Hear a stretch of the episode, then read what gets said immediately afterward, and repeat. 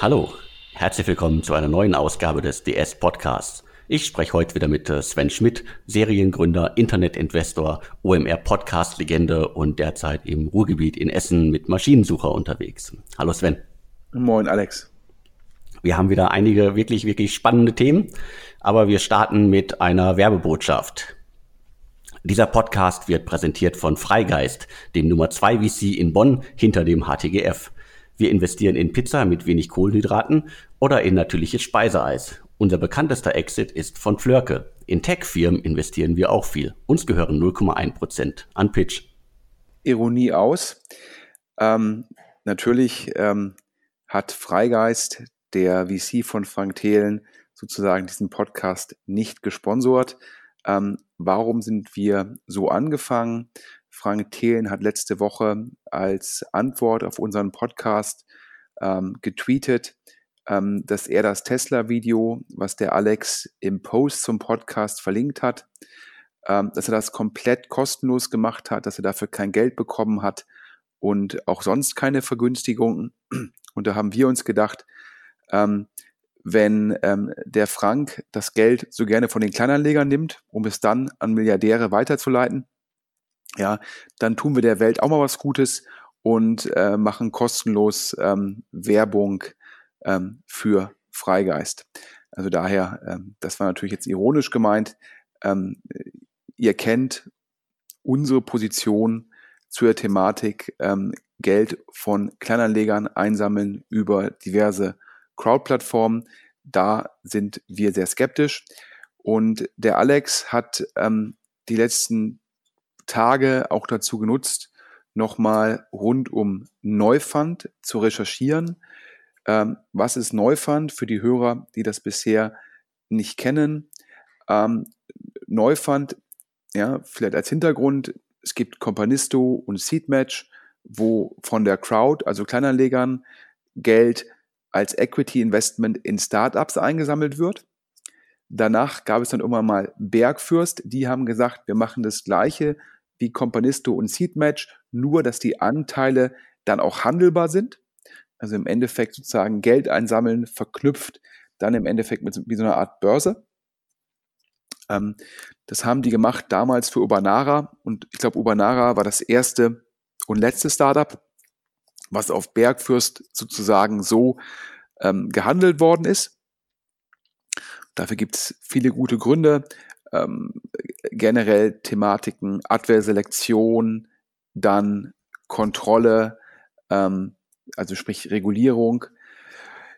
Und dann gab es vor, ich glaube, knapp zwei Jahren auf die Bühne getreten ähm, Neufund, das ist die Fifth Force GmbH, ähm, finanziert unter anderem ja, neben dem Berliner Super Angel Christoph Mehr von Freigeist, ähm, dem VC von Frank Thelen und wie wollte sich oder wie will sich Neufund von einem Bergfürst, also in dem Fall von einem Bergfürst und dem Ubanara, sozusagen Beispiel differenzieren ähm, durch zwei Dinge. Zum einen, der Handel sollte, soll auf der sogenannten Blockchain stattfinden.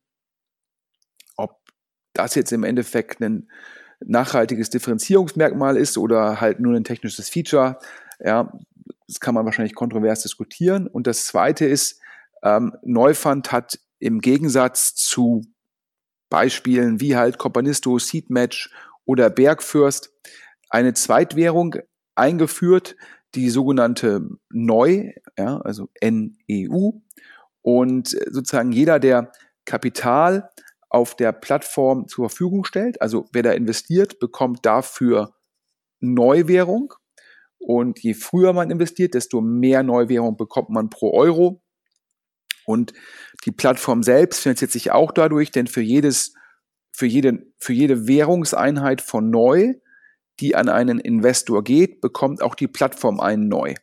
So. Und äh, die Idee war dann halt, dass halt diese neu halt ja, so eine Art Mischung aus Währung für die Plattform und Kryptowährung und halt auch äh, aus den Fees, die die Firmen an die Plattform zahlen müssen, dass da auch ein intrinsischer Wert sei.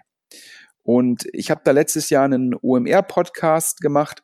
Hm, der ist letztendlich dann offline gegangen, weil ich mich da vielleicht betreffend einer Thematik zu weit aus dem Fenster gelehnt habe. Dafür habe ich mich dann auch ähm, entschuldigt. Dennoch habe ich danach einen längeren Artikel auf OMR beziehungsweise Finance Forward geschrieben, den der Alex auch verlinken kann, wo ich meine Skepsis zum Thema Neufund zum Ausdruck gebracht habe und das auch hergeleitet habe. Da waren wir die Thematik adverse Selektion. Nur Firmen, die sonst kein Geld woanders finden, suchen dann Geld über Companisto, Seedmatch, Bergfürst oder Neufund. Also sprich, jetzt ist es kein Neufund inhärentes Problem, sondern meines Erachtens ein generelles Problem der Crowd-Plattformen. Dann habe ich gesagt, hm, dass ich glaube, dass jede Plattform muss auch viel mehr tun bei der Kontrolle der Regulierung. Also sprich, welche Firma listet da? Was geben die für Zahlen an? Wie ist das Reporting quartalsweise? Wer prüft das? In der Zwischenzeit, das hat man ja nicht nur am Fall von Flörke gesehen, die ja letztendlich Differenzierung, die haben über, Kompan über Capilendo ein Darlehen aufgenommen, also Neufund, Bergfürst, Companisto und Seedmatch. Da geht es um Equity-Finanzierung. Bei Capilendo geht es um Darlehensfinanzierung, aber letztendlich ist die Thematik, wie schaffe, wie, wie stelle ich sicher als Plattform, dass die Zahlen richtig sind, dass es ein Reporting gibt, die ist sozusagen unabhängig sozusagen, ob es sich um, um Eigenkapital oder um Fremdkapital handelt. Und die ganzen Punkte die ganzen Herausforderungen treffen auch auf Neufund zu. Und ähm, ich habe daher gesagt, diese ganzen Themen, ähm, das sehe ich alles sehr skeptisch und ich glaube nicht, dass die Blockchain als technologisches sozusagen ähm, Differenzierungsmerkmal ausreichend ist, sozusagen äh, bestehende Börsen äh, sozusagen anzugreifen, da letztendlich der Erfolg einer Börse primär von der Liquidität im Angebot wie auf der Nachfrage abhängt. Und ich habe auch gesagt, dass in der frühen Phase einer Finanzierung einer Firma äh, ist die Nichthandelbarkeit von Anteilen, da kommen jetzt die Anglizismen, da sagen VCs zu mir, ja, die Nichthandelbarkeit, it's not a bug, it's a feature.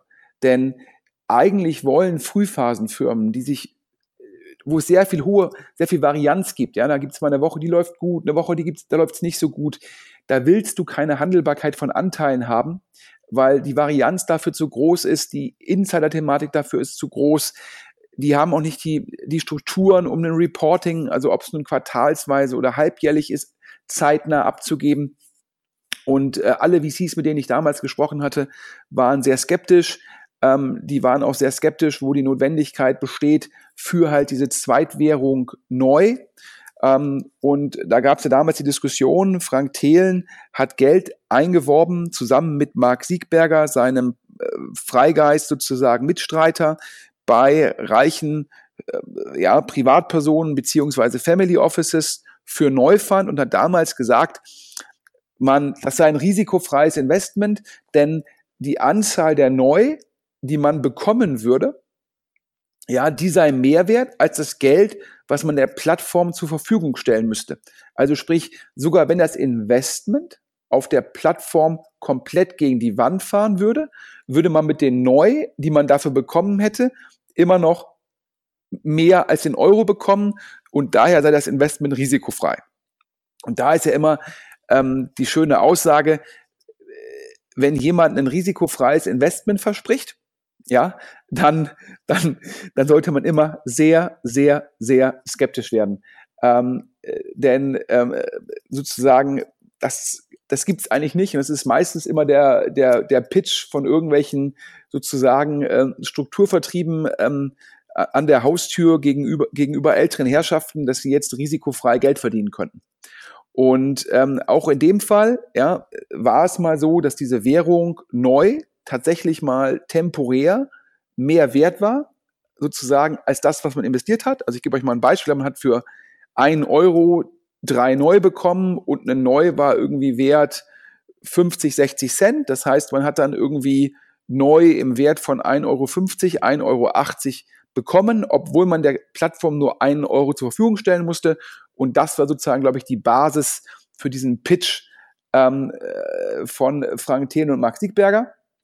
Ja, aber sozusagen der Markt reguliert alles und so neu hat jetzt, glaube ich, die letzten Tage ungefähr 10 Cent gekostet. Das heißt, wenn man der Plattform jetzt einen Euro gibt, dann bekommt man äh, neu im Wert von 30, 35 Cent zurück.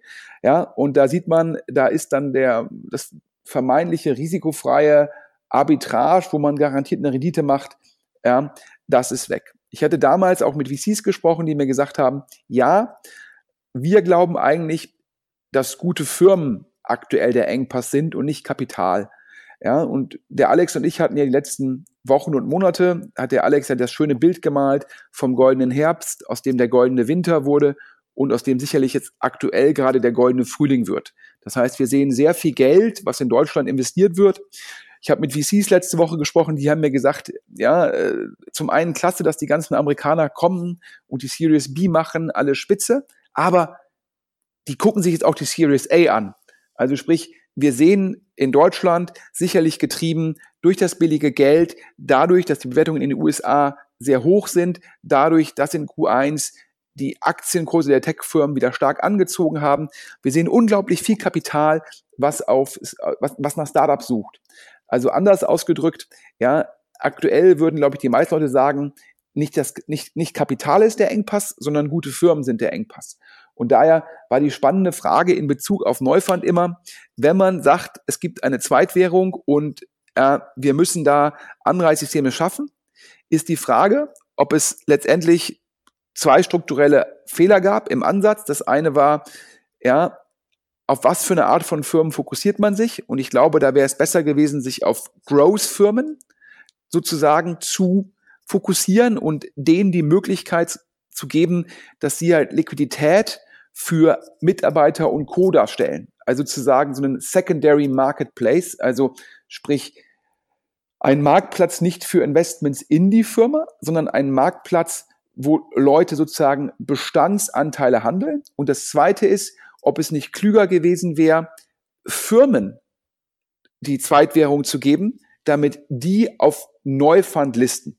Naja, lange Rede, kurzer Sinn, ist ein anderer Ansatz gewählt worden. Ich hatte damals die verschiedenen Firmen, über die geredet worden ist, äh, im Endeffekt kritisiert, weil ich gesagt habe, das sind Beispiele für adverse Selektion. Und ja, ähm, das könnt ihr auch nochmal teilweise nachlesen in dem Artikel, den der Alex verlinkt. Und jetzt ist es, glaube ich, boah, ein gutes halbes Jahr später. Wir hatten ja ich glaube, auch schon mal in dem Podcast hier über, darüber gesprochen. Da hatte ich gesagt, ähm, ich glaube, Neufund versucht nochmal Geld, also die Firma selbst, die Fifth Force GmbH, versucht nochmal Geld aufzunehmen und spricht deswegen mit VCs. Das hatte dann ähm, Frank Thelen erstmal hart dementieren lassen. Ähm, um dann im Endeffekt, nachdem ich ihm transparent mache, dass ich weiß, dass die Firma mit Atomico spricht, dass ich weiß, dass sie mit anderen VCs spricht, ähm, ist dann das Dementi von Frank Thelen wieder zurückgezogen worden. Ganz spannend. Und die ganzen Gespräche mit den VCs damals, die haben zu keinem Erfolg geführt. Und ähm, dann ist die Fifth Force GmbH, die Firma hinter Neufund, letztendlich dazu gezwungen gewesen, ja, adverse Selektion an sich selbst zu beweisen. Denn nachdem die VCs alle Nein gesagt haben, hat man sich dann entschieden, auf der eigenen Plattform ja, einen sogenannten ETO, ein Equity Token Offering durchzuführen und hat dort, niemand weiß genau von wem, für ungefähr dreieinhalb Millionen Euro Kapital eingesammelt. Mit der großen Einschränkung, nicht von Kleinanlegern, denn die BaFin hat bis zum heutigen Tage Neufund für Kleinanleger nicht freigegeben, sondern man hat mit der Restriktion, dass jeder Investor mindestens 100.000 Euro investieren muss, ähm, das nur erlaubt. Und da sage ich auch, das finde ich eine sehr gute Lösung von der BaFin, denn wer mehr als 100.000 Euro investieren kann in einen ETO oder meinetwegen auch in ein Crowdfunding, der ist weniger schützenswert als der Kleinanleger, der 500 Euro investiert und von der Thematik nur limitiert Ahnung hat. Das ist sozusagen die ganze Hintergrundgeschichte zur Thematik Neufund, ähm, wo Frank Thien gesagt hat, ja, er hätte nicht nur die erste äh, Runde gemacht, sondern hätte auch im Rahmen des ETOs nochmal investiert und so weiter und so fort. Ja, das hört sich jetzt, nach dem, was der Alex letzte Woche recherchiert hat, nicht mehr nach einem guten Investment an. Alex, ich glaube, du hast zuerst festgestellt, dass da nicht mehr alle Geschäftsführer an Bord sind. Genau, richtig. Das kann auch schon jeder nachlesen. Also die Fifth Force GmbH äh, hat im äh, Handelsregister schon äh, veröffentlicht, dass äh, Matthias äh, Menke und äh, André Eggert nicht mehr Geschäftsführer des Unternehmens sind. Und äh, Eggert war, glaube ich, sozusagen auch der, der das ganze Konstrukt, das äh, ETO-Konstrukt und dieses ganze Neufund-Konstrukt äh, durchdacht hat, aufgebaut hat. Und äh, damit sind jetzt schon mal äh, zwei Köpfe aus der Anfangszeit, die, glaube ich, extrem wichtig waren, äh, um das Unternehmen aufzubauen, nicht mehr an Bord. Ich glaube, einer der Köpfe war der CFO. Genau, richtig. Äh, das, das kommt noch hinzu. Also äh, äh, große Abgänge bei, bei, bei Neufund. Eine kurze Anmerkung zum Podcast. André Eggert, wie das Unternehmen mitteilt, bleibt in seiner Position als ähm, Legal Architect äh, bei Neufund. Wie es scheint, habe ich da einen äh, Handelsregisterauszug entweder falsch interpretiert oder mich einfach in die Irre führen lassen. Ähm, zumal auch äh, André Eggert als Geschäftsführer nicht mehr im Impressum auf der Website genannt ist, war das für mich auf den ersten Blick äh, eindeutig, dass er nicht an Bord, nicht mehr an Bord ist. Aber wie es scheint, äh, wie das Unternehmen mitteilt, er bleibt beim Unternehmen und äh, somit muss das Unternehmen nicht den Abgang von zwei führenden Köpfen verkraften. Äh, was ich ganz spannend finde, ist, äh, du hast es ja gerade aufgedröselt. Also die Unternehmen, in die man über Neufund äh, längst hätte investieren äh, sollen. Da waren unter anderem so Namen wie Brille24 dabei. Und ich glaube, die Liste ist im Januar 2018 veröffentlicht worden. Also das Ganze ist schon ewig her. Und äh, es waren Unternehmen wie Blockstate drunter, äh, MySwoop, ähm, und noch, noch etliche andere. Und äh, wenn man sich das anguckt, die, die Firmenlogos sind auch immer noch auf der Neufund-Website. Da muss man jetzt einfach mal sagen, irgendwie Brille 24, mit denen da geworben wird, hier könnt ihr, könnt über Neufund in Brille 24 äh, demnächst oder überhaupt investieren. Äh, die haben schon längst einen Exit gemacht, das heißt, die sind raus aus dem Spiel. Und ich habe mich ein bisschen umgehört äh, bei den Unternehmen, die da auf der auf der Liste stehen. Mit Blockstate habe ich auch gesprochen, ein äh, ja, klassisches äh, Fintech-Startup, Blockchain-Startup. Äh, da kam die Aussage, wir müssen uns mal dringend von der Seite nehmen lassen. Die haben nämlich längst eine Angel-Runde gemacht und äh, wollen auch haben das Thema Neufund auch gar nicht mehr auf der Liste. Von äh, MySwoop kam als Reaktion äh, zurück, wir haben das aktuell auf Hold und beobachten den Markt. Also weiteres Startup, das äh, gar kein Interesse mehr hat. Es wird aber noch damit geworben. Und äh, die Liste lässt sich noch ein bisschen fortsetzen. Ich glaube, das Logo ist nicht mehr auf der Seite, aber Unity, ein E-Auto-Startup, äh, glaube ich, aus Schweden, die wollten auch äh, mitmachen. Die sind auch längst äh, nicht mehr dabei, haben das Thema auch längst anderweitig, also eine Finanzierungsrunde anderweitig geschlossen. Und ich glaube, diese Liste ließe sich noch ein wenig fortsetzen.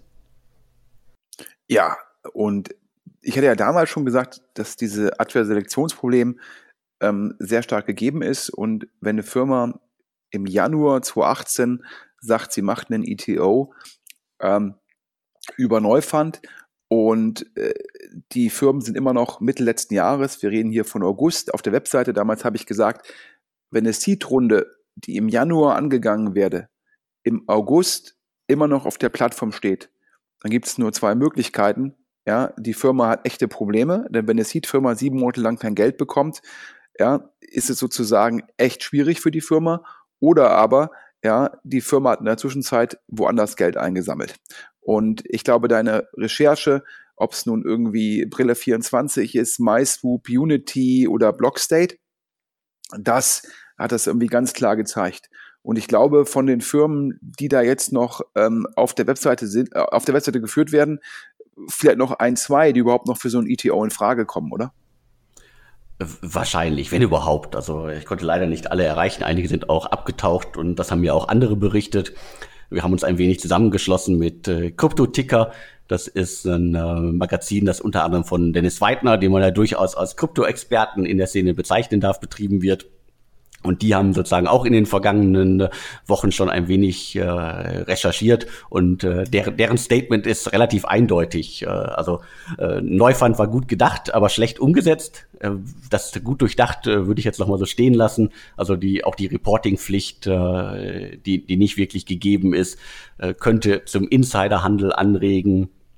Und äh, alles, alles ist so ein bisschen sehr lange im Raum ich meine, wir reden hier von Seed-Finanzierungen, die im Januar 2018 angegangen worden sollten. Äh, da sind einige Startups schon äh, pleite, äh, wenn das so lange dauern würde.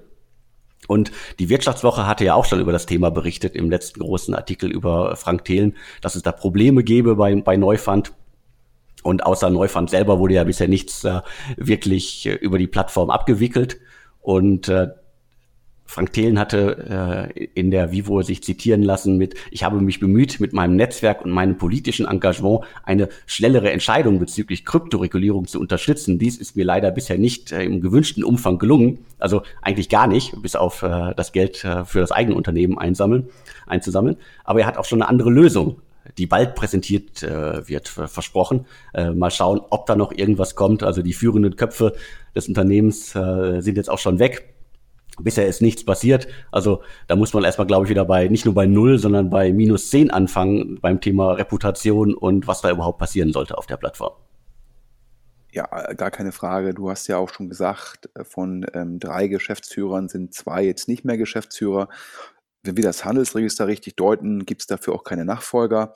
Ähm, das heißt, letztendlich ist jetzt noch ähm, die, die Gründerin, glaube ich, Einzelgeschäftsführerin, wenn ich äh, das richtig deute im Handelsregister. Ähm, letztendlich, glaube ich, keine äh, relevanten Firmen mehr in der ITO-Pipeline. Ähm, und ich glaube, das Entscheidende ist es halt, äh, ja, ich habe ja schon mal gesagt, das Adverselektionsproblem, äh, das ist das größte Problem bei solchen Plattformen. Und ähm, dementsprechend, das ist natürlich nochmal größer geworden, denn welche gute Firma will sich jetzt nochmal listen lassen auf Neufund? Weil wenn eine Plattform jetzt anderthalb Jahre lang letztendlich nicht funktioniert hat und du bist eine gute Firma, warum willst du deine Marke dann mit Neufund assoziiert wissen? Ja, das ist ja letztendlich für dich dann auch nochmal ein Reputationsrisiko. Deshalb hast du auch gerade richtig gesagt, Alex, die starten jetzt nicht bei null, die starten jetzt bei minus zehn. Und nochmal unabhängig von der Thematik Blockchain, Krypto, ist es einfach so, so, so etwas ist halt ein klassisches Marktplatzmodell und du trittst natürlich auch gegen, gegen Börsen an, die auf beiden Seiten Liquidität haben, die teilweise auch wie die Nasdaq eine unglaublich starke Marke hat. Und ja, äh, Blockchain hin, Blockchain her, das hilft dir auch nicht, die Liquidität sicherzustellen. Und äh, ich glaube, da steht jetzt vor Neufund äh, ein ganz, ganz großer Berg, vor allem da ja auch äh, ja, vor diesem Neufund selbst ETO haben die ja mit allen VCs gesprochen, die damals alle abgewunken haben. Das heißt, man ist da jetzt in einer ganz schwierigen Situation. Man hat das ganz vielen VCs gezeigt. Die haben irgendwie abgewunken. Dann hat man jetzt diesen ETO gemacht und äh, man kann sich aktuell auch nicht über Kleinanleger retten, denn wenn man jetzt äh, sozusagen mindestens 100.000 Euro äh, anlegen muss, was meines Erachtens eine sehr, sehr gute Entscheidung der BaFin in dem Fall ist, dann schließt das halt die Kleinanleger aus und schützt die Kleinanleger. Und ähm, daher trotz sozusagen Christophs Mehr sozusagen ähm, Beteiligung, äh, sozusagen der Berliner Super Angel, bin ich da sehr skeptisch. Genau, ich glaube auch, da muss schon viel passieren, dass das Ding noch funktioniert. Aber ich glaube, wir haben jetzt auch äh, lange genug äh, Neufund abgearbeitet. Wir sollten zum nächsten Thema gehen. Absolut. Wir hatten schon mal gesprochen über Factory Market, ähm, die Firma in Berlin, ähm, die versucht hat, so eine Mischung aus, ich sag mal, ähm, offline und online hinzubekommen. Online so ein bisschen wie Wish, offline so ein bisschen wie Teddy, das Ganze multichannel-mäßig zu verheiraten. Ähm, das hat dann nicht geklappt im Online-Bereich mit Wish, Amazon, AliExpress, sehr, sehr viel Konkurrenz. Im Offline-Bereich, glaube ich, der ist per se nicht einfach im Jahre 2018, 2017 nochmal eine Offline-Firma aufzubauen oder Offline-Locations aufzubauen. Ähm, das heißt, trotz Index-Investment hat das nicht funktioniert. Ähm, wir hatten darüber berichtet und auch darüber, ähm, dass Oskar Hartmann letztendlich äh, der Angel, der die Firma aufgesetzt hat, also eine Mischung aus Company Builder und Angel, sozusagen da äh, in Anführungsstrichen mich bedroht hat, äh, werden wir die Geschichte bringen. Wir haben dann gesagt, uns ist Pressefreiheit wichtig. Wir wollen uns nicht einschüchtern lassen. Weder von Abmahnungen von Frank Thelen noch von Drogen von Oskar Hartmann haben die Geschichte gebracht, wie es um Factory Market steht. Und Alex, du hast da jetzt weiter recherchiert. Genau, klar war ja damals, es steht nicht gut um Factory Market. Äh, es gab äh, nicht nur handfeste Gerüchte, sondern ganz eindeutige Hinweise darauf, dass äh, das Unternehmen nach Österreich gehen sollte, zur McGuides Mutter. Und jetzt gibt es eindeutige Hinweise, dass dieser Verkauf anscheinend nicht geklappt hat. Und man kann das Unternehmen jetzt in, in, in Liechtenstein verorten und äh, dementsprechend äh, hat da jemand ganz anderes zugeschlagen und äh, wir, wir können, können sozusagen jetzt äh, hier exklusiv verkünden, der, der Verkauf an McGuides hat nicht funktioniert. Dafür ist das äh, ganze Konstrukt äh, Factory Market jetzt wohl scheinbar per Asset Deal an ähm, ein Unternehmen gegangen, das eher im, äh, im, im, na, im Gewinnspiel, im äh, Segment äh, tätig ist und was ich schon eine handfeste Überraschung finde, weil ich da erstmal nicht sozusagen die, äh, die Synergien sehe, die man vielleicht bei McGuides gehabt hätte. Ja, ich glaube nochmal als Hintergrund, ähm, du hast geguckt, wer ist bei Factory Market im Impressum und das war früher eine deutsche GmbH. Jetzt ist es, glaube ich, eine Liechtensteiner AG. Das heißt, sieht ganz klar so aus, als hätte jemand in Liechtenstein eine Akquisitions- ein Akquisitionsvehikel gegründet, in dem Fall die, glaube ich, Factory Market AG, die dann wiederum von der deutschen GmbH wahrscheinlich Assets erworben hat, potenziell auch Mitarbeiter übernommen hat und ist davon auszugehen, dass dann die deutsche GmbH ähm, wahrscheinlich zukünftig operativ nicht mehr tätig sein wird. Das heißt, so ist das aufgefallen durch eine Änderung des Impressums und damit einhergehend natürlich auch neue handelnde Personen laut dem Impressum. Und du hast, glaube ich, ja, das hast du, hast du mir ja gesagt, du hast geguckt, sozusagen diese neue AG, wo die sitzt und wer sitzt da noch. Und daher ähm, die These, dass es mit einem Gewinnspiel und ähm, sozusagen E-Mail-Marketing-Anbieter, ja, ähm, dass das potenziell die Firma ist, die halt diese, äh, äh diese Assets von Factory Market akquiriert hat. Ähm, wir bleiben da dran. Ähm, auf jeden Fall ein spannendes Thema. Und äh, apropos Übernahmen und spannende Themen. Ähm, Berliner Firma Sparwelt, mh, hm, für die Gründer als, für die Hörer als Hintergrund. Ähm, Sparwelt hat letztendlich, ich nenne das eine Plattform, wo halt Gutscheine angeboten werden. Also letztendlich, wo Firmen über Gutscheine Preisdiskriminierung machen, also es sind dann irgendwie 5 Euro Gutscheine, 10 Euro Gutscheine, die werden auf Sparwelt sozusagen zusammengeführt. Und wenn ein Kunde über Sparwelt so einen Gutschein dann nutzt, dann kriegt Sparwelt davon äh, eine Affiliate-Gebühr, also im Endeffekt sozusagen äh, ein CPO-Modell. Das heißt, der Anbieter, ob es die E-Commerce-Firma ist oder ein Streaming-Anbieter, der darüber ein, ein Abo verkauft, gibt dem Kunden sozusagen einen Gutschein, wo er 5, 10 Euro oder mehr sparen kann und Sparwelt hat dann dafür auch noch ähm, eine CPO-Vergütung bekommen von dem Anbieter. Das ist das Modell und ich glaube, die Firma ist vor ein paar Jahren an RTL verkauft worden. Und Alex, du hast jetzt sehr spannende Nachrichten, wie sich die Firma unter RTL entwickelt hat. Genau, richtig. Du hast das Modell ja schon zusammengefasst, also wobei ja nicht nur Gutscheine, sondern auch äh, Shopping-Deals, also Schnäppchen und so weiter ja da im, im Fokus standen, nochmal so ein bisschen zur Abgrenzung, weil RTL hatte ja auch Gutscheine.de übernommen, die ja, glaube ich, den Fokus ganz knallhart auf Gutscheine haben. Sparwelt ist da, glaube ich, noch ein bisschen breiter aufgestellt mit, äh, hier könnt ihr Schnäppchen machen, also auf der ursprünglichen Seite. Okay, also ein bisschen, ein bisschen noch so eine MyDeals-Komponente mit drin. Genau, richtig. Und die sind ähm, 2014, 2015 sind die an äh, Sparwelt, die ganze Gruppe, die von Econa unter anderem finanziert und aufgebaut worden ist und von äh, Daniel Engelbarts äh, geführt worden ist. Damals, die sind für 27,5 Millionen, das war der Basiskaufpreis an RTL verkauft worden. Und es gab noch ein paar äh, Earnout-Komponenten. Das heißt, es hätten so rund 50 Millionen äh, zusammenkommen können. Das kann man jetzt schon mal sagen. Äh, diese diese Earnout-Regelungen wurden alle nicht äh, gezogen, also nicht komplett. Der Kaufpreis war sozusagen dann deutlich äh, geringer. Was kann man jetzt festhalten? Äh, Sparwelt hat sich unter RTL zunächst mal ganz gut entwickelt. Also die, die letzten verbürgten Zahlen sind äh, vor der Übernahme oder im, im, Jahr der Übernahme waren 13 Millionen äh, Umsatz. Das soll danach nochmal ordentlich gestiegen sein. Äh, hat sich also, erstmal hat sich der, die, die Übernahme sozusagen gelohnt. Das Geld haben sie längst nicht eingespielt, was sie dafür gezahlt haben. Aber jetzt kommt es. Danach gibt es irgendeinen Punkt bei Sparwelt, da ist das ganze Konstrukt einfach in sich zusammengebrochen.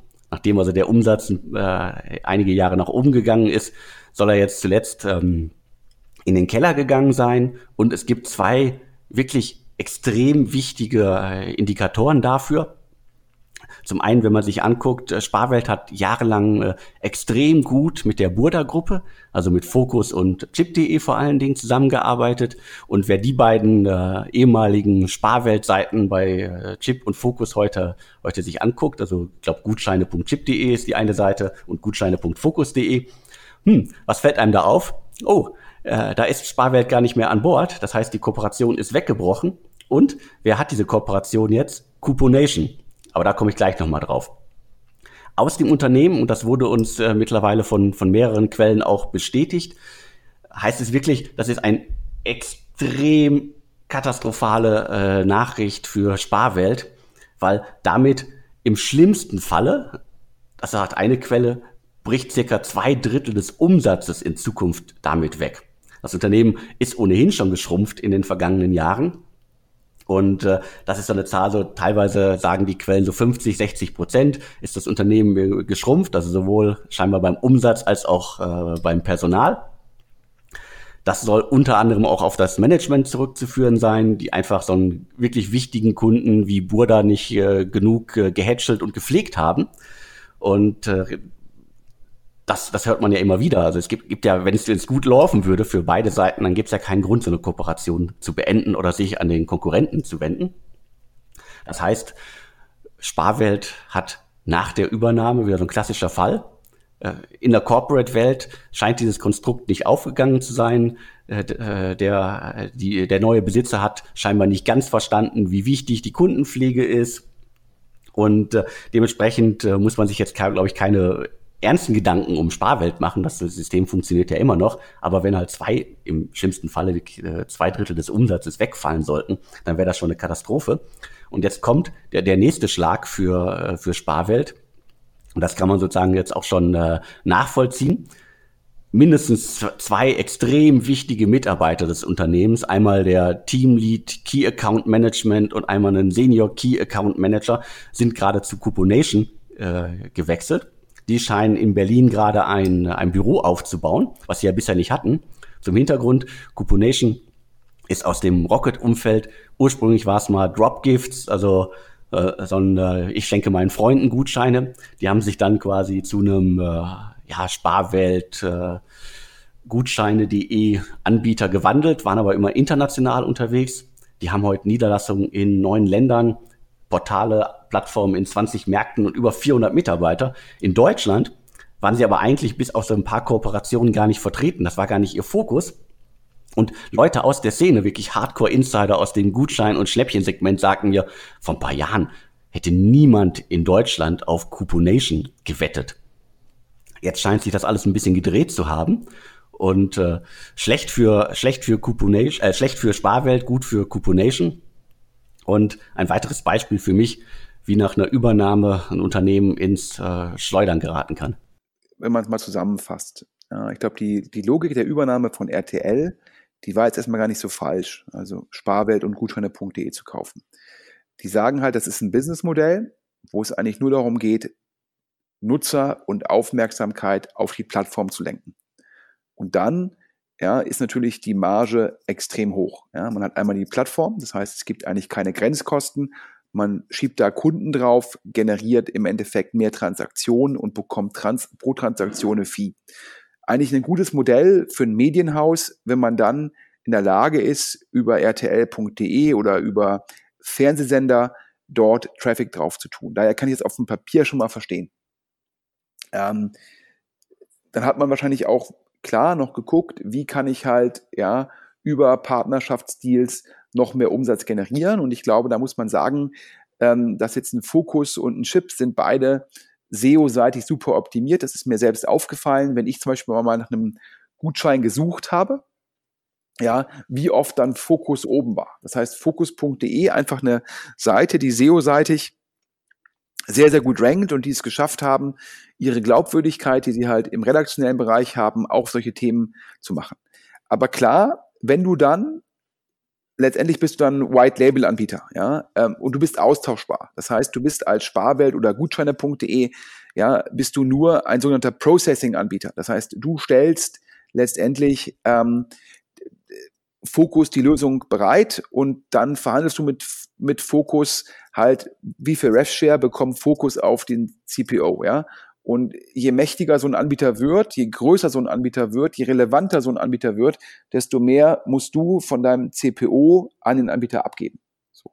Und dann sind ja bei, du hast es ja gerade erwähnt, ich glaube, Daniel Engelberts ist, glaube ich, der Engelbart. Engelbart, Entschuldigung, ist, glaube ich, der Gründer gewesen von Sparwelt, der dann aber, glaube ich, auch irgendwann gegangen ist. Hat er, äh, glaube ich, aktuell medial, glaube ich, glaube ich, der seit ein Spardetektiv, nehme ich ihn ab und zu wahr. Ähm, ich glaube, er ist halt jetzt nicht mehr dabei. Und das zeigt dir halt wieder, dass in solchen Märkten, wo es dann auch darauf ankommt, zu verstehen, ja, wo muss ich White Label Deals machen, was muss ich denen zahlen, ja, äh, wo kann ich wachsen, dass das dann natürlich auch nochmal sehr stark getrieben ist vom Management-Team. Und da ist immer die Frage, ob in einer Konzernstruktur das sichergestellt ist, dass dann wirklich gute Leute auch auf dann verhältnismäßig kleineren Themen, auch wenn Sparwelt sicherlich für ein Startup schon eine richtig, richtig gute Größe hatte. Natürlich RTL als Konzern macht Milliardenumsatz. Und da muss man sich ja mal fragen, kriege ich dann das gute Management, was ich als RTL habe, auch auf solche kleinen Themen platziert? Und äh, scheinbar ist es dann nicht mehr so gut exekutiert worden wie früher. Und klar, so ein Coupon Nation oder ich glaube Global Savings Group, ich komme da durcheinander, wie die aktuell heißen, ähm, die sind ja äh, Management, Gründer, Management getrieben, haben sozusagen nochmal mehr Geld von VCs aufgenommen, wachsen organisch, wachsen durch Akquisitionen und sagen halt, wir müssen dafür halt eine globale Plattform aufbauen. Und dann kämpfst du als RTL zum Schluss mit einem Team, was richtig, richtig Druck macht, was Risikokapital hat, was bereit ist, auch erstmal auf einem Deal vielleicht kein Geld zu verdienen. Hauptsache, man wächst und macht die Plattform größer. Und dann ist, ist da so ein Konzern, sozusagen Mitarbeiter, der sagt, nee, liebes, lieber Bola Verlag, lieber Focus oder Chip Manager, wir können maximal euch irgendwie von den 10 Euro Vergütung, können wir euch maximal 6 Euro abgeben, denn wir brauchen 4 Euro Marge, um unseren Overhead zu finanzieren. Also so eine äh, Gesamtkostenrechnung. Und so ein Gründer kann halt sagen, äh, lieber Focus Manager, A, statt irgendwie 10 Euro habe ich halt hart verhandelt und krieg von meinen Partnern 12 Euro. Und von den 12 Euro gebe ich dir 10 Euro ab. Und auf einmal sagt der Focus Manager zum RTL Manager, ja, aber hier Coupon Nation, die geben mir irgendwie die ganzen 10 Euro. Und sagt der RTL Konzernmanager, wenn ich dir die 10 Euro gebe, dann verdiene ich auf dem Deal kein Geld mehr. Und schon ist eine Situation, ja, wo dann im Endeffekt das äh, die Problematik da ist. Das ist auch äh, das beste Beispiel, wie damals Check24 gewachsen ist im Bereich äh, Preisvergleich Kfz-Versicherungen. Die haben geguckt, wer rankt vorne bei Google, haben da angerufen und gesagt, ja, für wen sozusagen vermittelst du da? Ja, ich vermittel für, keine Ahnung, damals vielleicht Top-Tarif und ich bekomme irgendwie von Top-Tarif pro Abschluss 70 Euro. Und da muss Check24 haben, da legen wir 20 Euro drauf. Das Resultat war, dass es Check24 damals gelungen ist, letztendlich den Markt fast zu monopolisieren. Ja, indem sie halt den ganzen Affiliates einfach mehr Geld geboten haben und irgendwann so viel Geld, dass keiner mehr mit, mithalten konnte. Und das Gleiche kann halt jetzt Coupon Nation tun in dem Bereich der ja, Gutscheine, Deals und so weiter gegenüber reinen Vertriebspartnern, also in dem Fall Fokus und Chip. Daher würde ich sagen, Grundidee von RTL für die Übernahme kann ich nachvollziehen, aber nicht verstanden, dass man dann halt sehr, sehr viel Geld investieren muss, damit man die Kundenbeziehung selbst hat. Denn nur wenn zwischen dem Kunden und der eigenen Plattform kein Intermediär steht, ist man strategisch nicht gefährdet. In dem Fall die Problematik, alle Leute kommen über Google, dort ist focus.de super optimiert, dadurch die Kunden, erst gehört der Kunde Google, dann gehört der Fokus und ganz zum Schluss sozusagen monetarisiert ihn Sparwelt. Aber Sparwelt hat den Kundenkontakt nie unter Kontrolle gehabt. Da ist keiner der Plattformen, ob es nun Gutschein Pony, Gutscheine, Sparwelt und wie sie alle heißen, ist es meines Erachtens gelungen, eine nachhaltige Kundenbeziehung aufzubauen. Liegt auch daran, dass die oftmals mit Gutscheinen irgendwie werben, die dann nicht mehr aktiv sind. Hauptsache, sie können auf dem Kunden einen Cookie setzen und so weiter. Das heißt, es ist immer so ein Business gewesen aus meiner Perspektive, wo viele Leute immer sehr kurzfristig optimiert haben, immer auf den Quartalsumsatz und sich eigentlich nie gefragt haben, wie baue ich eine Marke, wie baue ich Kundenvertrauen auf, um dann Direct Traffic und Kundenbindung zu erzeugen. Und dann ist es immer die Gefahr, dass dann halt ein Intermediär sagt, wer mir am meisten zahlt, ja, zu dem gehe ich. Und jetzt hat halt Sparwelt erwischt, ja, weil eine VC-getriebene Firma gesagt hat, hier, liebe Burda-Gruppe, ich habe für euch ein besseres Angebot. Ja, gut zusammengefasst und ähm, vor ein paar Jahren hätte man äh, ja wirklich irgendwie, vor ein paar Jahren schien dieses Segment ja gut verteilt äh, gewesen zu sein. Klar, irgendwie einige wie Gutscheinpony und so weiter äh, sind jetzt nicht groß vom Fleck gekommen, aber die, die Fälle schienen verteilt, aber halt mit der Problematik, dass man den direkten Kunden gar nicht im Griff hatte. Und vielleicht schafft es ja Couponation oder wie du gesagt hast, äh, richtig, die Global Savings Group, äh, wie sie sich ja nennt, weil Couponation ja nur eins von, von vielen, von, eine von vielen Marken ist, die sie haben. Ja, spannende Entwicklung. Weiter zum nächsten Thema. Termondo. Äh, Termondo können wir hier exklusiv vermelden, ähm, befindet sich im Fundraising. Ähm, Termondo, ähm, das ist das Startup ähm, von dem Ehemann äh, von der in der Szene sehr bekannten ähm, Verena Pauster. Ähm, und äh, der Mann von der Verena Pauster, der macht Termondo. Ähm, Termondo war, glaube ich, ursprünglich die Idee zu sagen, ähm, ich konsolidiere den Markt der Heizungsinstallateure, indem man gesagt hat, ähm, wir bauen in der Fläche eine Organisation auf, die halt ähm, Heizungen äh, potenziell günstiger, potenziell besser ähm, installiert. Und da scheint das Modell jetzt im Endeffekt noch nicht so profitabel zu sein, wie das ursprünglich mal der Plan war. Also sprich, wahrscheinlich hat man unterschätzt, zum einen die Kosten für die, für die flächendeckende Organisation. Also sprich, ist ja immer die Fragestellung, die bis zum heutigen Tag, glaube ich, noch keiner so richtig gelöst hat. Ja, der Unternehmensberater denkt sich immer, wenn er von außen auf den Markt guckt, ähm, ja, Handwerker in Deutschland gibt eigentlich keine Marken, alle nur lokal unterwegs. Der Markt ist komplett atomisiert. Äh, warum gibt es im Handwerkerbereich keine nationale Marke? Warum gibt es da keine sozusagen Firmen, die Prozesse aufbauen, damit halt Projekte effizienter abgewickelt würden.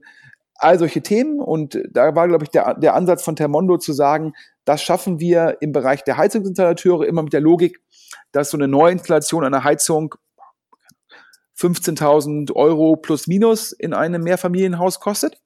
Also sprich, dass das Initialticket groß genug ist, um die Kundenakquisitionskosten gegen zu finanzieren, aber ähm, scheinbar dennoch das Modell per se nicht lukrativ genug.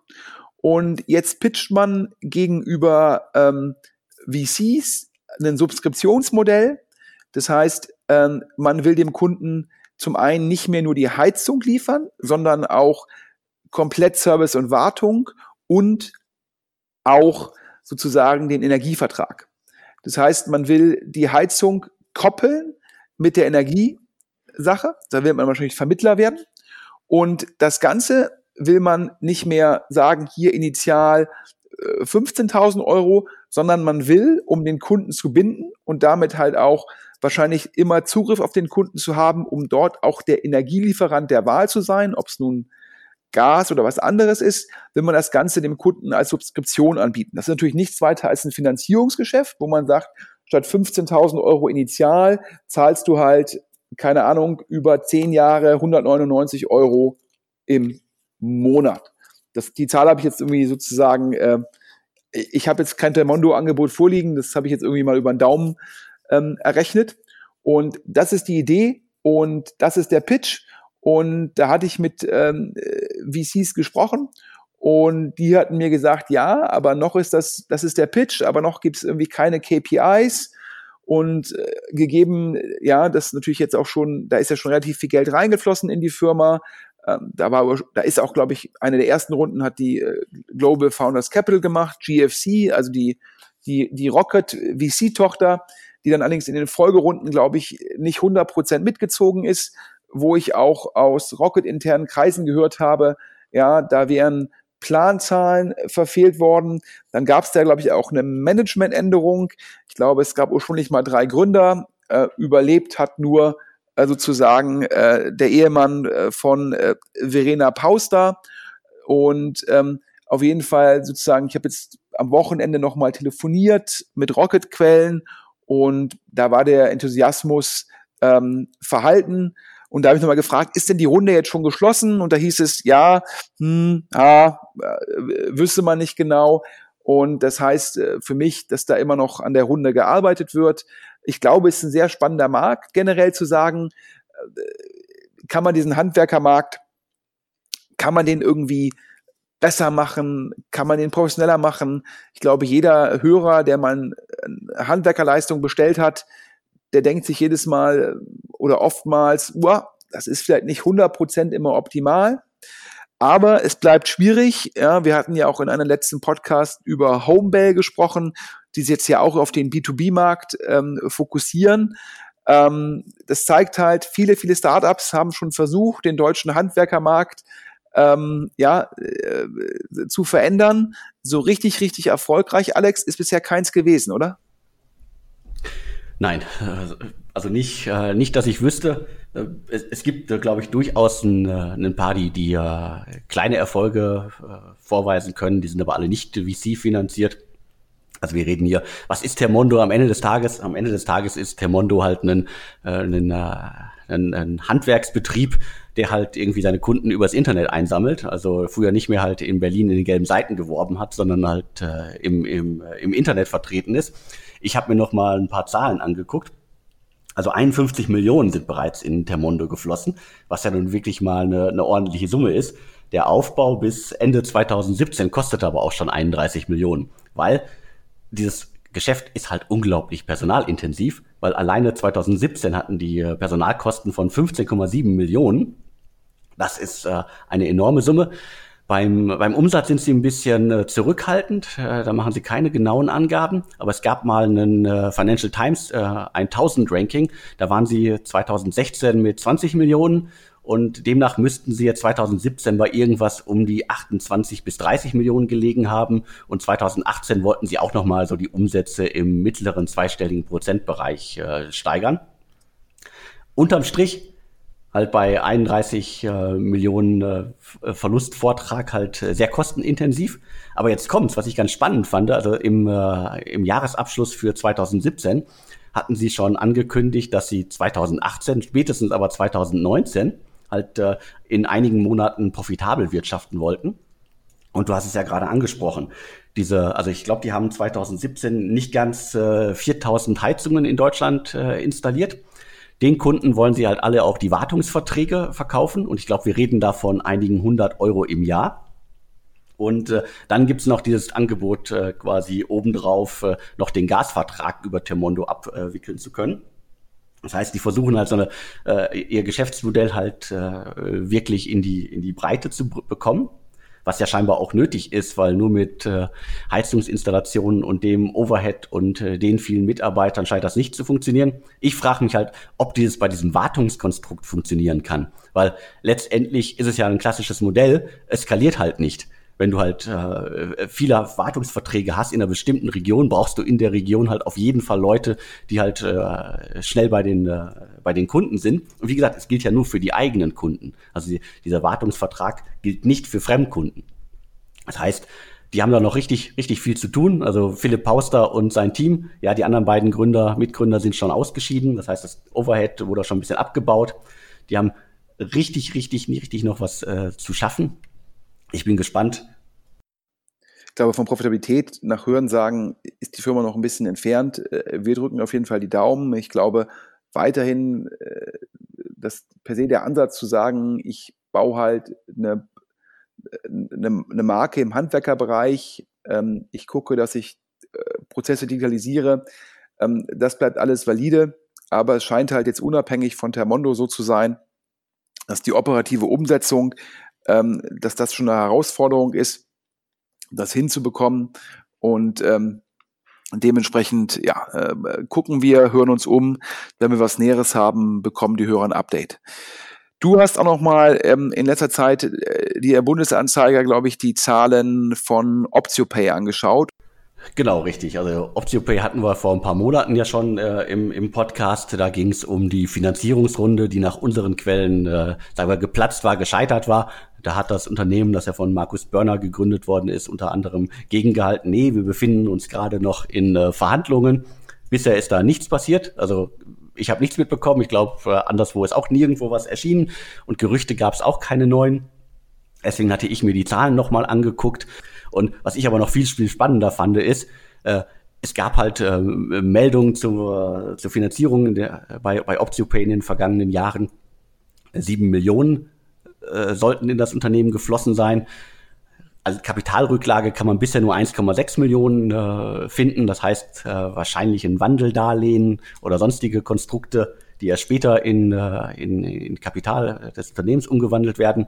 Und jetzt kommt, 2017 lag der nicht gedeckte Fehlbetrag, also es gab einen Jahresfehlbetrag von 3,4 Millionen. Der nicht gedeckte Fehlbetrag lag bei 6,3 Millionen und die Verbindlichkeiten des Unternehmens lagen schon fast bei 9,9 Millionen Euro. Für für die Hörer zum Hintergrund, ähm, da können wir von außen, können wir das natürlich im Endeffekt nur im gewissen Rahmen nachvollziehen, was diese Verbindlichkeiten sind, denn OptioPay macht ja, äh, verteilt ja, glaube ich, über Intranet-Lösungen äh, Gutscheine an Mitarbeiter oder verkauft Gutscheine an Mitarbeiter, die der Arbeitgeber, glaube ich, zumindest zum Teil finanziert. Und da ist natürlich das im Geschäftsmodell inhärent, dass man das Geld für die Gutscheine vereinnahmt und teilweise die Gutscheine noch nicht eingelöst sind. Das heißt, man hat halt vom Kunden Geld und die Gutscheine sind nicht eingelöst. Das kann natürlich dazu führen, dass die Verbindlichkeiten nicht gegenüber Kapitalgebern, ob es nun ähm, Bridge-Finanzierung von VCs ist, Venture Debt oder irgendwelche Wandeldarlehen besteht, sondern potenziell auch aus dem Geschäftsmodell. Das ist jetzt aus den Bundesanzeigerzahlen nicht ein eindeutig ähm, herauszulesen. Ähm, was nur spannend ist, ich glaube, ähm, dass wir hatten ja letztes Jahr darüber berichtet, über die, die Herausforderungen bei der Finanzierungsrunde und damals ging wieder von aus, dass sozusagen ja, wahrscheinlich die Firma erst letztes Jahr entgegengesteuert hat. Die, die Auden-Gruppe, das ist, äh, glaube ich, so ein börsennotierter, börsennotierter Holding-Firma, die, glaube ich, auch in OptioPay investiert hat, die, glaube ich, auch Finanzierungszusagen gemacht hat, die dann, glaube ich, in Schwierigkeiten gekommen ist, weil da, glaube ich, wiederum auf Seiten der Auden-Gruppe Finanzierungen geplatzt sind das ist natürlich auch nochmal eine Herausforderung für eine Firma, wenn da ein, ein Gesellschafter seinen, ja, seinen etwaigen äh, Zusagen nicht nachkommen kann. Und ich glaube, die Kollegen von der Gründerszene hatten letzte Woche auch wieder ein Update zur Audengruppe gebracht, äh, wo es scheinbar immer noch äh, Friktion zwischen Gesellschaftergruppen gibt, wenn ich den Artikel richtig verstanden habe. Genau, ich glaube, du hast ihn richtig verstanden. Äh, und es sollte, glaube ich, auch einen Rettungsversuch geben, der ist scheinbar auch gescheitert. Und ja, du hast es angesprochen, bei, bei OptioPay hängt natürlich vieles auch am Geschäftsmodell mit den Gutscheinen und äh, sonstigen Sachen. Äh, deswegen durfte man sich ja äh, Geschäftsberichte von Jochen Schweizer auch jahrelang nicht angucken, weil die dann ja auch wieder Katastrophe aus. Aber ich glaube, wir hatten im vergangenen, äh, in einem der vergangenen Podcasts ja auch darüber gesprochen, dass die, äh, die, die, die Kunden von OptioPay vor allen Dingen Amazon-Gutscheine wählen und die halt auf jeden Fall einlösen. Und äh, das ja auch ein Problem beim Geschäftsmodell ist. Und dann geht das ganze Konstrukt ja auch nicht auf. Korrekt. Also ich glaube, ähm, also zum Thema Jochen Schweizer, es gibt jetzt äh, scheinbar schon Wirtschaftsprüfer in Deutschland, die bereit sind zu sagen, ähm, sie nehmen eine Nicht-Einlösequote für Gutscheine an, wenn der Anbieter auf Basis von historischen Daten das nachweisen kann. Also ein Beispiel, ich weiß halt, dass nach drei Jahren nur 70 Prozent der Gutscheine eingelöst werden. Das heißt, ich habe eine Nicht-Einlösequote von 30 Prozent. Und wenn dieser sogenannte Breakage mir als Plattform zufließt, dann kann ich in Absprache mit meinem Wirtschaftsprüfer für den handelsrechtlichen Abschluss scheinbar schon mal 30 Prozent Nicht-Einlösequote annehmen, um das dann sozusagen handelsrechtlich als Umsatz und damit ja in dem Fall ja Gewinn auszuweisen. Ja, da gibt es also im Endeffekt in der Zwischenzeit ein leichtes Umdenken, sicherlich auch getrieben durch die Jochen Schweizer Thematik, die du ja richtig angesprochen hast. Und bei OptioPay ist natürlich die Frage, wenn der Kunde halt direkt einen Amazon-Gutschein nimmt oder einen IKEA-Gutschein oder einen Zalando-Gutschein, ähm, dann ist die Problematik für OptioPay sozusagen doppelt. Zum einen, diese Anbieter sind nur bereit, die Gutscheine auszustellen, wenn sie selbst die Breakage vereinnahmen. Das heißt, Amazon teilt mit einem Vermittler nicht die Breakage eines ausgestellten Gutscheines. Das heißt, wenn Amazon verkauft über die Firma ABC einen Amazon-Gutschein von 50 Euro, Amazon weiß, davon werden 10% nicht eingelöst. Das würde bedeuten 5% extra Marge. Diese 5% extra Marge teilt Amazon nicht mit dem Anbieter, der den Gutschein verkauft, weil Amazon halt so mächtig ist und man muss Amazon Gutscheine mit anbieten, weil man sonst halt nicht als Vollsortimentler wahrgenommen wird. Ja, das heißt, was wir ja gerade sehen, ich glaube, da gab es jetzt auch einen, einen OMR-Podcast von dem Valentin Schütt zur Thematik Wunschgutschein und das Modell von Wunschgutschein, das ist halt so attraktiv, weil es im Endeffekt, es gibt einen Breakage der ersten Order und einen Breakage der zweiten Order. Und der Breakage der ersten Order ist es, du äh, erwirbst bei Wunschgutschein einen Horizontalgutschein, der für alle Anbieter gültig ist. Ob es nun Amazon ist, ob es iTunes ist, ob es Google Pay ist, ähm, ob es ähm, äh, Ikea ist. Aber du musst diesen Horizontalgutschein erstmal in einen ja, vertikalen Gutschein, also sprich von dem Anbieter umwandeln. Und viele Leute wandeln erstmal gar nicht den, den Horizontalgutschein um. Und dieser Breakage geht dann per Definition in dem Fall zu Wunschgutschein. Und dann gibt es noch den Breakage der zweiten Order. Das ist der, von dem ich gerade sprach. Also sprich, der Kunde wechselt seinen Horizontalgutschein in einen Gutschein für Amazon und löst dann halt den Amazon-Gutschein nicht ein. Da profitiert in dem Fall nur Amazon von. Es gibt aber wiederum Firmen, die haben nicht diese Marktmacht wie ein Amazon. Keine Ahnung, E-Commerce-Firmen der zweiten, dritten Reihe und die geben dann nochmal ja, den Breakage an den Anbieter ab, nur dafür, dass der Anbieter die überhaupt listet. Das heißt, ja, das ist natürlich ein kleinerer Anteil, weil die meisten Kunden halt äh, sozusagen, wenn sie wandeln, wandeln sie in sogenannte geldnahe Gutscheine. Aber äh, auf einem kleinen Teil der Wandlungen gibt es auch nochmal den Breakage der zweiten Order, weil der Kunde wandelt dann in den äh, E-Commerce abc.de Laden, der Gutschein wird dann nicht eingelöst und die Breakage geht dann auch dem Anbieter, der den Gutschein verkauft hat, zu. Das heißt, im Fall von Wunschgutschein Breakage der ersten Order und partiell Breakage der zweiten Order. Und mein Verständnis war bei OptioPay, dass OptioPay halt leider für OptioPay nicht so richtig an der Breakage der ersten Order profitiert hat, dass es nicht so richtig ein Breakage der, der, der, der ersten sozusagen Strukturebene gab und auf der zweiten halt wirklich primär Amazon-Gutscheine genutzt worden sind. Das nochmal als kleiner Hintergrund zu dem, zu dem Gutscheingeschäftsmodell.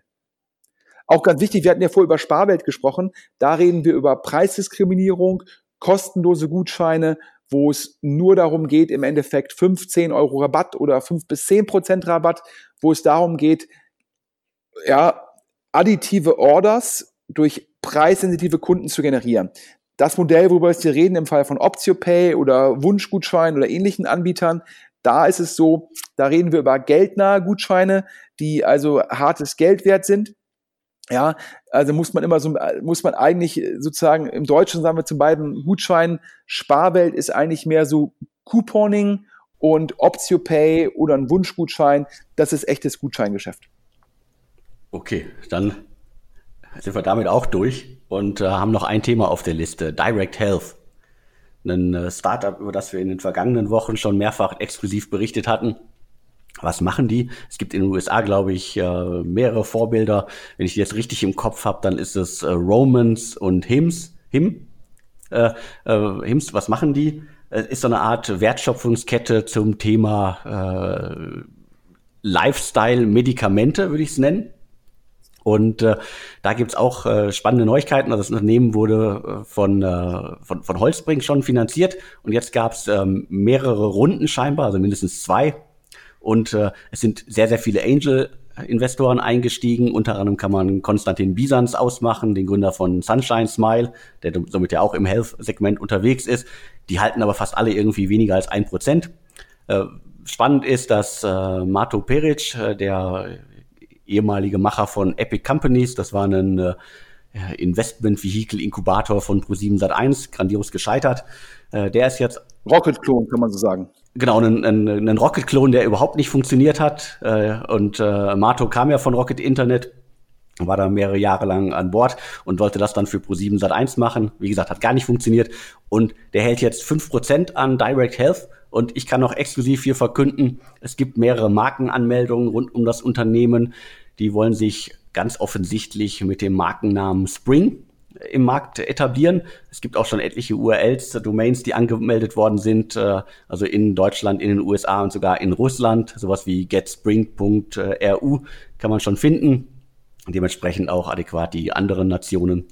Und spannende Entwicklung wir hatten ja mehrmals darüber berichtet, dass es da das Gründerteam, äh, einer Nico heißt der, von Flixbus kommt und dass das nicht unbedingt positiv aufgenommen worden ist bei Flixbus. Aber es scheint wirklich was zu passieren. Bin gespannt, wann sie endlich starten. Ja, ich glaube, der Markt ist heiß. Äh, du hast ja schon gehört, vor Hims und oder Get Roman in den USA ähm, verkaufen halt äh, Lifestyle-Medikamente unter eigener Marke.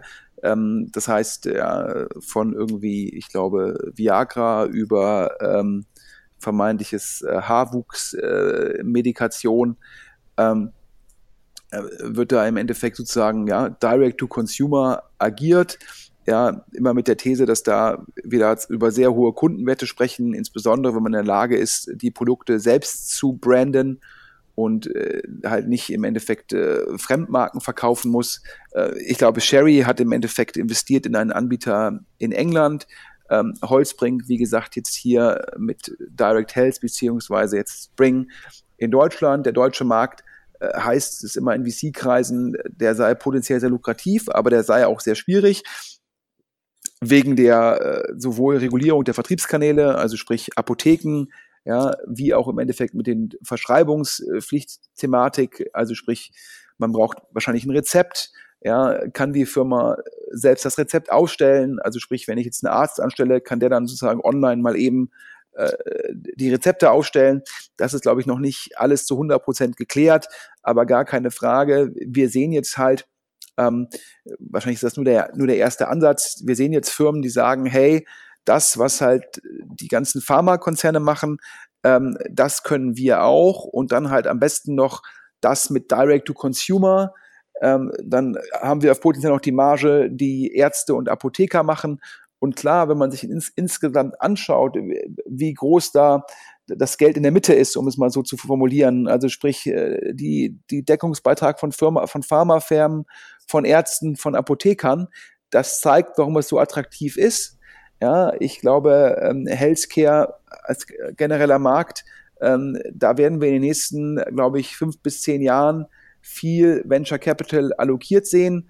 Ähm, ich verfolge ja auch immer äh, so ein bisschen, was Benchmark in den USA macht. Der, der Bill Gurley, sicherlich mit der bekannteste General Partner von Benchmark, macht jetzt irgendwie gleich seit ein, zwei Jahren sehr viel im Healthcare-Bereich. Ähm, in den USA teilweise, teilweise noch viel größer. Ähm, als pro Kopf viel größer als in Deutschland und damit noch attraktiver. Also ich glaube, da werden wir viel sehen. Und ähm, ja, vor Hims, Direct Health, Get Roman sind jetzt die ersten Ansätze in dem Markt. Und ich glaube, das wird spannend bleiben. Ähm, ja, werden wir sicherlich dranbleiben, genauso auch wie, wie wir es ja schon bisher getan haben am E-Scooter-Markt. Auf jeden Fall. So, damit sind wir durch. Haben wir ganz schön lange geredet heute, aber ich glaube, es hat sich auf jeden Fall gelohnt. Also mit Neufund, Factory Market, Termondo, Sparwelt, OptioPay und Direct Health bzw. Spring haben wir wirklich Hardcore-Insider-Informationen äh, zusammengestellt für unsere Hörer. Und äh, ja, wer weitere Infos für uns hat, wer Werbekunde äh, des Podcasts werben möchte, äh, werden möchte, äh, schreibt an äh, podcast at deutsche-startups.de oder für anonyme Infos nutzt den anonymen Briefkasten. Ich freue mich auf Infos, Tipps, Tricks und Hinweise und natürlich auf Sponsoren. Meldet euch. Ja, vielen Dank für diese Woche, Sven. Wir hören uns kommende Woche wieder. Alex, ich habe zu danken an die Hörer, einen guten Wochenstart und äh, glaube ich fast eine Stunde fünf. Das ist ein sehr langer Inlandsflug. Das heißt, ich will jetzt gar nicht mehr reden, sondern äh, zurück an die Arbeit. Bis dann. Tschüss. Und tschüss.